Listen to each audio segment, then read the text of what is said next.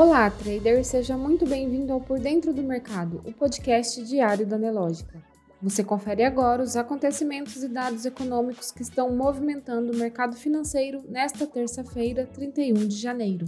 Ibovespa opera em alta, com o mercado na expectativa por super quarta. A Bolsa Brasileira opera nesta terça-feira, de olho na super quarta de amanhã, com decisões de política monetária do Copom e do Banco Central americano. No último pregão do mês de janeiro, o Ibovespa, principal índice da Bolsa Brasileira, opera em alta de 0,93%, às 15 horas e 15 minutos. Alta puxadas pelos bancos que desempenham bem na sessão de hoje, assim como Petrobras, que também sobe e contribui com a performance do índice. No destaque de hoje, indicador de incerteza da FGV sobe 0,6 ponto em janeiro ante dezembro. O indicador de incerteza da economia brasileira subiu 0,6 ponto na passagem de dezembro a janeiro, para 113,3 pontos, informou a Fundação Getúlio Vargas. Esta é a quarta alta seguida do índice e reflete as discussões sobre a política econômica efetiva do novo governo, com possíveis implicações sobre o direcionamento da dívida pública e a inflação. A Agência Nacional de Energia Elétrica vai manter a bandeira tarifária verde em fevereiro para todos os consumidores conectados ao setor elétrico nacional. E com isso, as contas de luz seguirão sem cobrança adicional, a bandeira verde está em vigor desde 16 de abril e é a única em que não há tarifa extra. Nos destaques corporativos, Energisa anuncia investimento de mais de 6 bilhões de reais para 2023.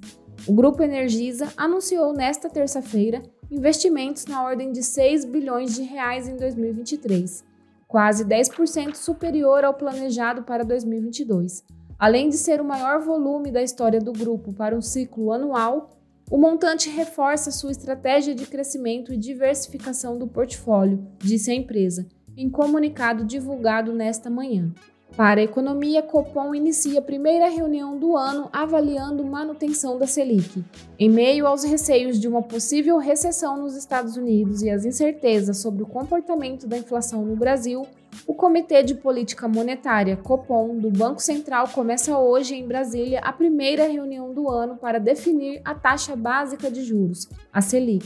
Amanhã, ao fim do dia, o Copom anunciará a decisão. No mercado internacional, o PIB de Portugal cresceu 6,7% em 2022, o maior nível em 35 anos. O PIB de Portugal registrou um aumento de 6,7% em 2022, o mais elevado dos últimos 35 anos, após um aumento de 5,5% em 2021, informou nesta terça-feira o Instituto Nacional de Estatística em uma primeira estimativa. PIB da Itália recua 0,1% no quarto trimestre, menos do que o esperado. O produto interno bruto da Itália encolheu 0,1% no quarto trimestre de 2022, ante o terceiro trimestre, segundo dados preliminares divulgados nesta terça-feira pelo Instituto de Estatísticas do país.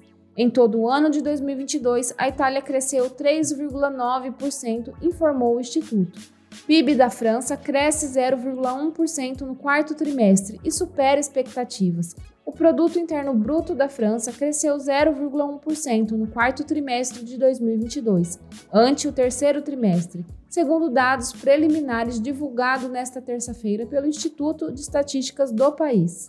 O resultado superou a expectativa de analistas, pois o consenso previa a estabilidade da economia francesa no último trimestre do ano passado. No mercado financeiro, em dia de volume financeiro reduzido, o Ibovespa caminha para encerrar o mês de janeiro positivo. No dia de hoje, apresenta alta de 0,94%, nos 113.300 pontos. No mês, o índice sobe 3,25%. Os juros futuros recuam 0,85% nesta sessão.